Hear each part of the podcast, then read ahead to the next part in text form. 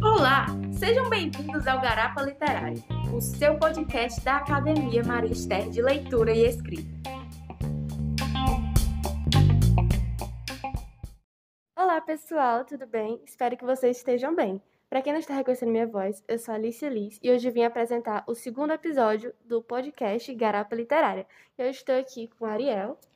Oi, pessoal, estamos aqui para gravar mais um episódio do podcast para vocês. E hoje trouxemos uma convidada, que é a Sara. Olá. Mais uma acadêmica da AME. E vamos falar sobre o patrono dela, que é o José Alcides Pinto que é um escritor cearense importantíssimo, nascido em 1923 e hoje faz parte de uma literatura cearense muito importante hoje em dia. Então, Sara, eu queria te fazer uma pergunta. O que você sentiu quando recebeu esse patrono? Que você mais se identifica com ele? Bom, é... José de Espinto foi um homem muito especial para mim. Eu não esperava basicamente nada quando eu descobri que ele era meu patrono. Mas quando eu fui pesquisar o fundo dele, pesquisar a história, por meio de entrevistas, é, ver um pouco dos escritos dele, ele foi um muito fantástico. Tanto porque ele superou as barreiras é, da, da pobreza, da falta de comunicação que ele tinha no interior, e realmente sobressaiu como um escritor muito é, renomado aqui no Ceará. Então, a minha conexão com ele foi basicamente como ele não desistiu. Quando eu penso em de Espinto, eu penso em perseverança. Eu penso em buscar pelo conhecimento. Em como é, marca muito como ele fala que a gente deve buscar. É, deveria buscar a educação, buscar o conhecimento, porque ele abre portas. E vemos isso na história dele. Em como ele saiu do interior, foi para o Rio de Janeiro, ele se formou em jornalismo e biblioteconomia. Então, nós vemos em como ele trabalhou em diversos estados, ele é, realmente ensinou em faculdades públicas aqui de Fortaleza, como a UFC, também ensinou, ensinou em faculdade pública lá no Rio de Janeiro, trabalhou em jornais, então ele assim, é um muito vivido que superou muito as barreiras que prendiam, entre aspas, ele no interior e se tornou um homem tão letrado, um homem que realmente contém muito conhecimento, não só no escrito, no acadêmico, mas na vivência. Muito lindo, Sara, o que você falou sobre o seu patrono. É incrível ver a conexão que você criou com ele, né? Só pesquisando e vendo as obras dele, vendo a pessoa que ele é. Assim, você nem chegou a conhecer ele e você consegue falar dele com uma paixão que é, assim, muito lindo mesmo. E será que você podia compartilhar com a gente um pouco desse seu conhecimento sobre ele, um pouco das obras dele, o que você achou dele? Bom, o que falar do Gitalcio de Espinto, né? Ele foi um homem, foi um escritor muito diverso, com um, uma bibliografia enorme de livros, com 65 livros, mais de 65 livros.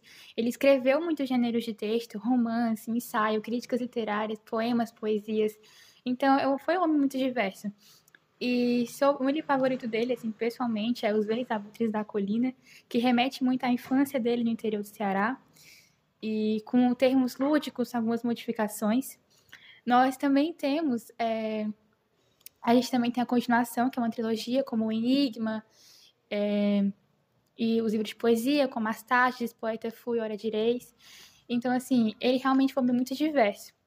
Sobre é, a pessoa de Delcio de Espinto, o modelo de escrita, ele foi um homem que escreveu, é, por mais que fosse, no meu, na minha opinião, um homem muito simpático, ele escreveu obras muito pesadas, digamos assim, com críticas muito fortes, principalmente à pobreza no Ceará naquela época. É, aquela, ele expunha muito a calamidade que acontecia no Ceará no interior, ele expunha muito o que acontecia, ele era muito crítico. Ele mesmo falou em entrevistas que só conseguia escrever angustiado, então as obras dele tinham esse peso. Ele também é um ator assim que explorou muito o erotismo nas suas obras e fez isso com muita excelência, né? Tudo que ele escreveu, para mim, na minha opinião, foi com muita excelência. Então, assim, por mais que aí eu veja ele, tratemos ele como uma pessoa simpática, uma pessoa dócil, ele foi uma pessoa que escreveu obras muito angustiadas, obras muito pesadas, que carregam significado, que são. É, não, não são impossíveis de ler, mas cada parte carrega uma inter, intertextualidade e um significado muito grande. E os seus textos só revelam o quanto ele estudou e o quanto ele é estudado, o quanto ele tem conhecimento. Por mais que fosse criado, tivesse uma infância que é, a família inteira era sem um conhecimento, sem um estudo, como ele mesmo fala. Achei muito bonita a sua fala, Sara. É incrível como você descreve ele tão bem. E eu queria saber se tem algum trecho ou alguma obra que você queira apresentar do José Alcides Pinto, que você se inspira. Bom, é, o José Alcides Pinto era conhecido como um poeta louco. E por abandonar algumas coisas da vida dele para seguir realmente o que ele queria. Então, eu trouxe aqui uma, uma, pequena, uma pequena poesia dele que está no livro As Tardes, e diz, retrata muito, como eu falei antes, a angústia e é, realmente a crítica dele. O menino já está atropelado. Nossa Senhora, salve o menino. Deixa que eu morra em seu lugar. Deixa que eu morra por ti, menino. Deixa que eu morra atropelado. Nossa Senhora, salve o menino. Realmente, pelo que você falou, esse texto que você trouxe pra gente representa muito bem ele, né? Essa carga mais pesada que ele procura trazer nos textos dele eu acho que representou bastante quem ele é, né? Então, acho que foi isso. A gente fica por aqui, pessoal. Mais um episódio do nosso podcast. E espero que vocês tenham gostado. Se vocês tiverem mais alguma sugestão para mandar pra gente, se vocês tiverem alguma dúvida, vão lá no nosso Instagram. Vocês podem acompanhar a gente por lá também. É o Academia Maristé 1 ou 2. Então a gente tem esses dois Instagrams que vocês podem acompanhar a gente por lá. Todos os nossos projetos, parte dos nossos podcasts, a divulgação acontece tudo lá. Então é isso, ficamos por aqui. Obrigado pela atenção. Um cheiro, gente. Espero que vocês tenham uma ótima semana. Atenciosamente, Garapa Literária.